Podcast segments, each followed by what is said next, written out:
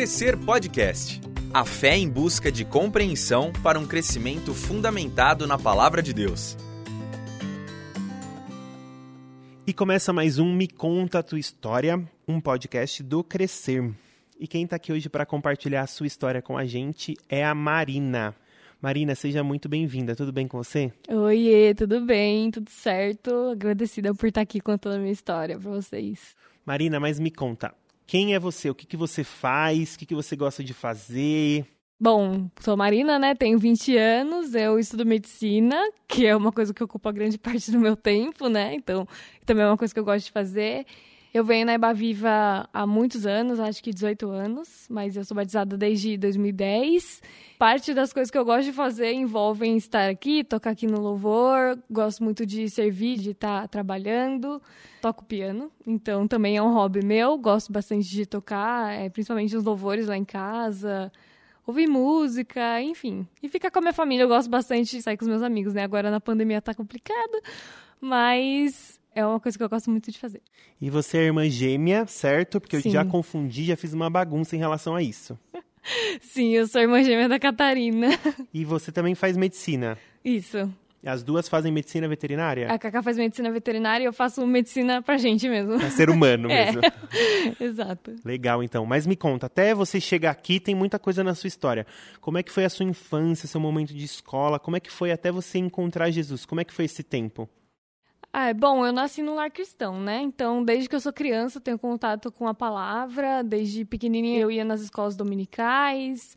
Eu sou de São Paulo, né? Mas mudei pra cá em 2002. Então, desde 2002 eu venho aqui na Eba Viva. Sempre tive contato com Deus. Acho que os meus pais e os meus avós investiram muito nessa questão da minha vida, é, de contar histórias, sempre ter um louvor perto. Então, sempre tive contato com isso. Não, não foi alguma coisa que eu lembre de um dia ter sido introduzida na minha vida, entendeu? Desde que eu me conheço por gente, eu lembro de já ter contato com a Bíblia, enfim. Mas aí, na parte da escola, quando eu tava no ensino médio, que é a fase que começa a ter contato com as coisas, que o pessoal começa a ir nas festinhas e não sei o quê, aquelas coisas, namorico e tal. Acho que nessa fase foi que eu dei uma distanciada de Deus. Tudo isso foi junto com um momento que eu sofri bullying na escola. Então, acho que eu tava num momento que eu queria ser aceita pelas pessoas e eu ser cristã, ser diferente, não era uma coisa que me fazia ser aceita pelas pessoas, né, de fato. Então, comecei a desenvolver hábitos que não eram saudáveis para mim, principalmente eu só investia em amizade, em coisas, eventos, enfim, que eram tipo, de fora da igreja, que com certeza não tinha Jesus no meio, então aqueles rolezinhos, ai, na casa do outro com aquelas festinhas e tal. Graças a Deus eu nunca fui para um extremo disso, mas eu sei que do que eu me afastei de Deus, que o meu relacionamento com ele não era mais uma prioridade na minha vida, foi suficiente para eu me sentir num vazio assim extremo. Então, nessa fase, eu me sentia muito sozinha, eu sentia que as pessoas não gostavam de mim porque eu sofria bullying, né?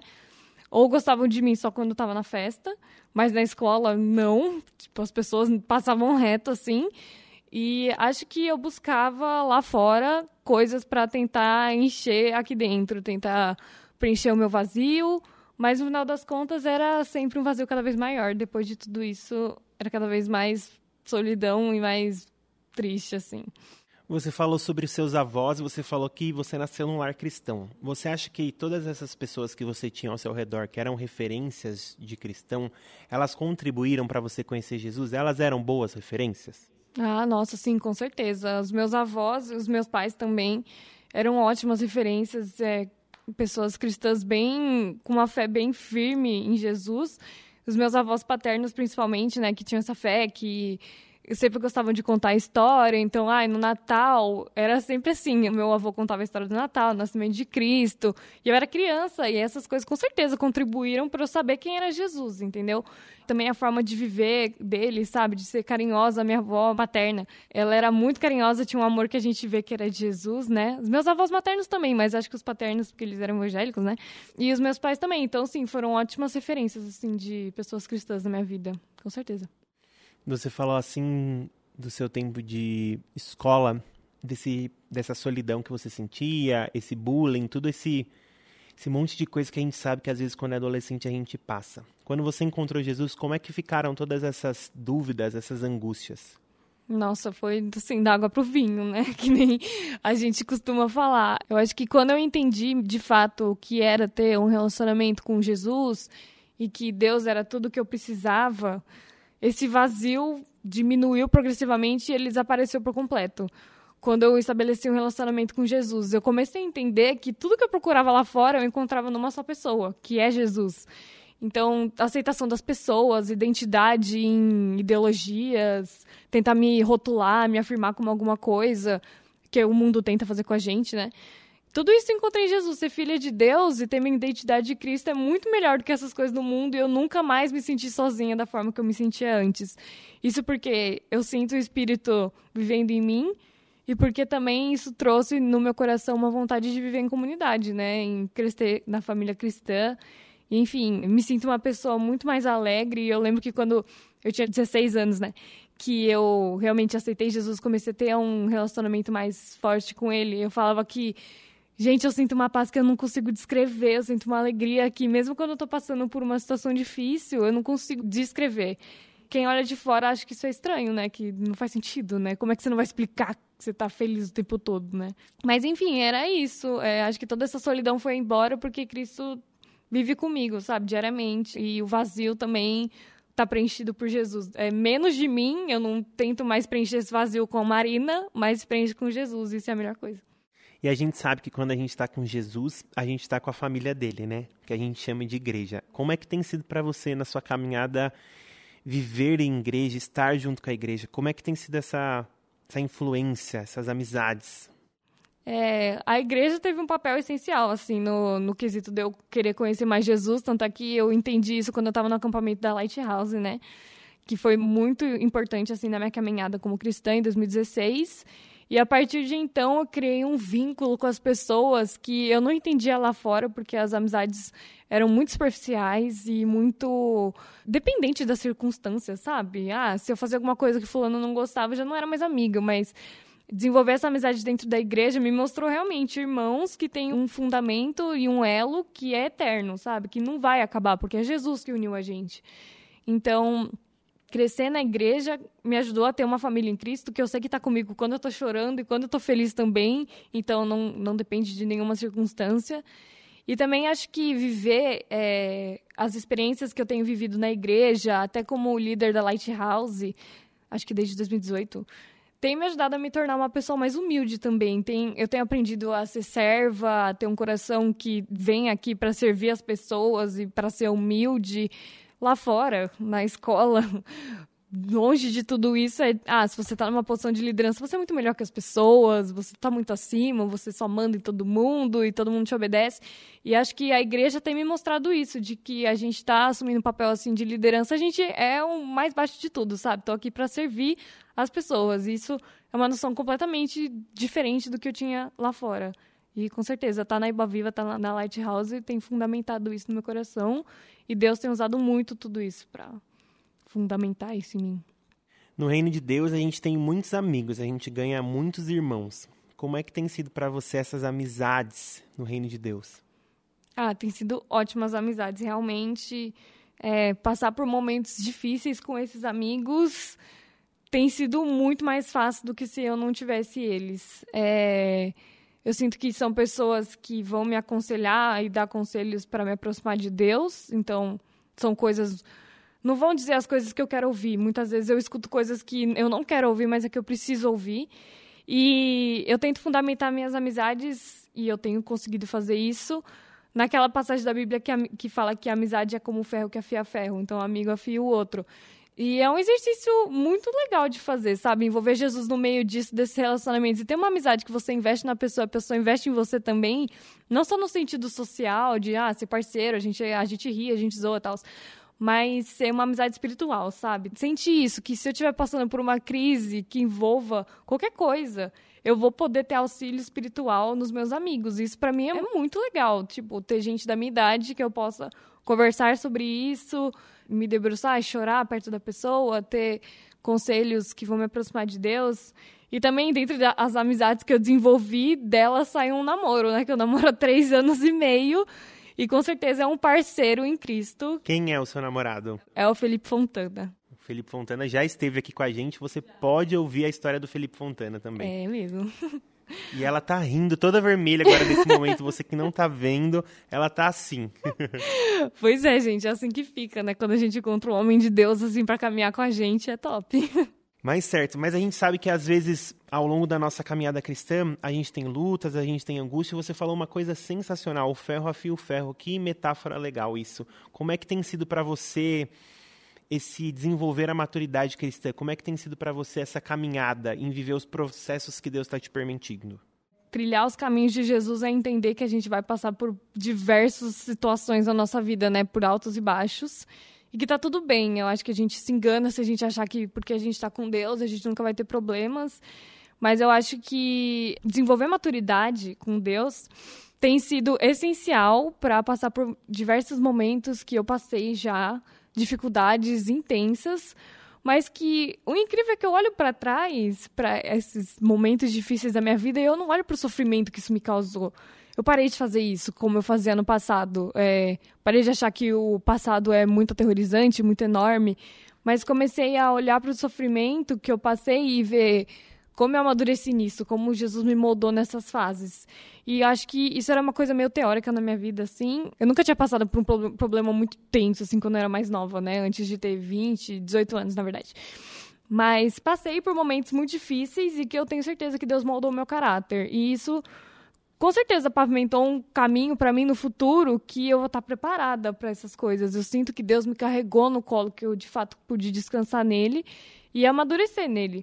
Para eu passar por tudo isso, com certeza envolveu eu tentar ter um relacionamento mais intenso com ele, eu tentar, por palavra, entender a vontade, a verdade dele, a promessa, olhar nas situações mais diversas, nas boas e nas ruins, tentar ver o impacto que isso vai ter na eternidade. Isso é um exercício que eu tenho tentado fazer ultimamente, que é o sofrimento realmente tem um impacto muito grande na eternidade que eu tenho com Cristo. Eu vou tentar definir minha vida no sofrimento que eu estou passando agora, ou eu vou tentar tirar o melhor disso, óbvio que a gente vai passar por esse momento difícil, tentar crescer, tentar amadurecer, moldar minha fé nisso, com a esperança de que um dia isso tudo vai acabar e eu vou viver com Cristo para sempre, né? Essa é a eternidade que a gente tem que olhar, né? Porque se a gente parar para focar só nas situações difíceis da nossa vida, a gente empaca, né? A gente não vai mais para frente. E é uma coisa que eu tenho desenvolvido e eu sei que Deus tem usado essas situações para desenvolver isso em mim.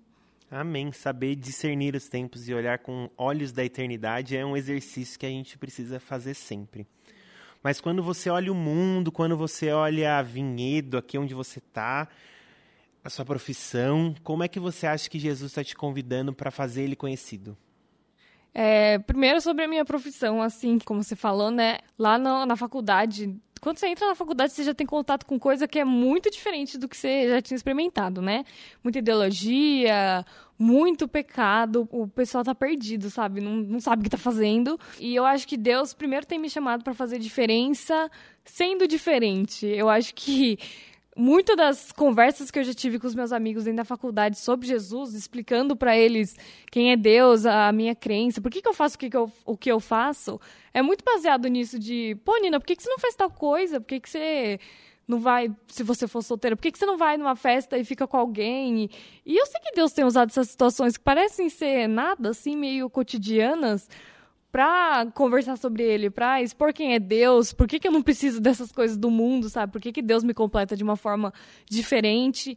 E acho que quando eu entrei na faculdade, eu acho que eu senti um pouco de medo, assim. Eu falei, meu Deus, será que eu vou conseguir fazer diferença? Porque é, os dados mostram, né, que as pessoas meio que desviam na faculdade, né? Que é uma coisa, assim, louca. Mas eu acho que Deus tem me dado coragem diariamente para enfrentar tudo isso, porque é uma coisa que a gente enfrenta, é uma luta, uma batalha espiritual mas também para falar dele, fazer o nome dele conhecido entre os meus amigos. E isso é uma coisa muito legal, que eu particularmente não experimentei muito na escola, mas na faculdade tem sido legal. E também é, acho que esse ambiente todo, ultimamente, né, a nossa fé é muito contestada. Eu acho que a visibilidade que a gente tem lá fora às vezes é muito equivocada. Então, as pessoas acham que ah, a gente é muito preconceituoso, a gente é machista, não sei o quê.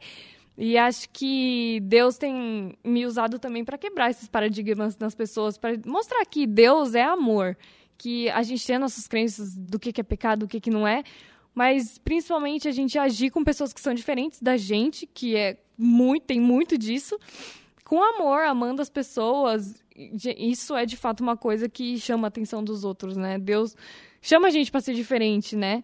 A ponto de ter amigos de falar, por que, que você é amigo de uma pessoa que é homossexual se a sua religião fala que isso é errado? E você vê, gente, são concepções muito diferentes, assim, sabe? E acho que Deus tem me chamado para fazer diferença no mundo e, e também para fazer o nome dele conhecido amando as pessoas. Acho que o amor é a chave. E se eu pudesse trazer a Marina lá dos seus 15, 16 anos do, do colegial e colocasse na sua frente aqui agora, o que é que você queria falar para ela? Aí eu ia falar, Marina, para de tentar se encher com coisa que só vai te fazer sentir mais vazia.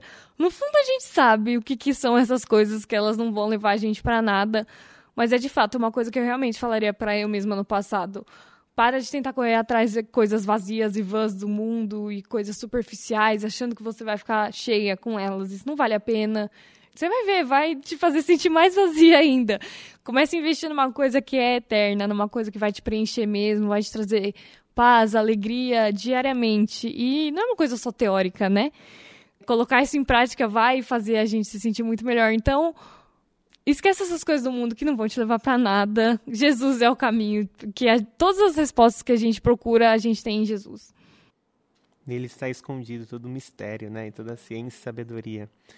Se você pudesse deixar uma mensagem, você pode deixar uma mensagem, né? Para quem está te ouvindo, o que, que você quer falar? Gente, a chave de tudo é investir num relacionamento com ele ele dá o primeiro passo de querer se relacionar com a gente, porque a gente errou contra ele, mas ele é tão misericordioso, tão rico em amor e bondade, e Deus é tão carinhoso que ele quer se relacionar com a gente, né? E esse é meu conselho. Busquem se relacionar com o nosso Deus. Uma coisa que eu tenho feito na minha vida é parar de ir para a Bíblia só para buscar respostas. Tentar ir para a Bíblia para conhecer como ele é grande, como ele é amoroso, como ele está presente. Esse é o meu recado, investir de fato no relacionamento com Deus, porque aí as outras coisas são só coisas supérfluas perto de tudo que ele é, né? As coisas desse mundo.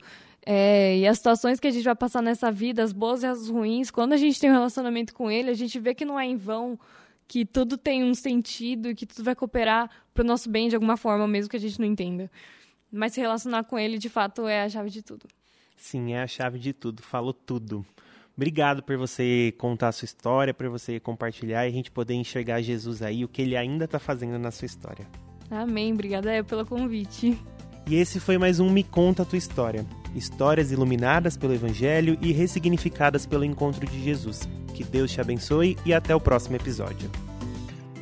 Você ouviu Crescer Podcast, uma produção do Ministério de Educação Cristã da Ibaviva. Ajude a divulgar esse podcast. Siga a nossa página no Instagram e compartilhe educação.ibaviva.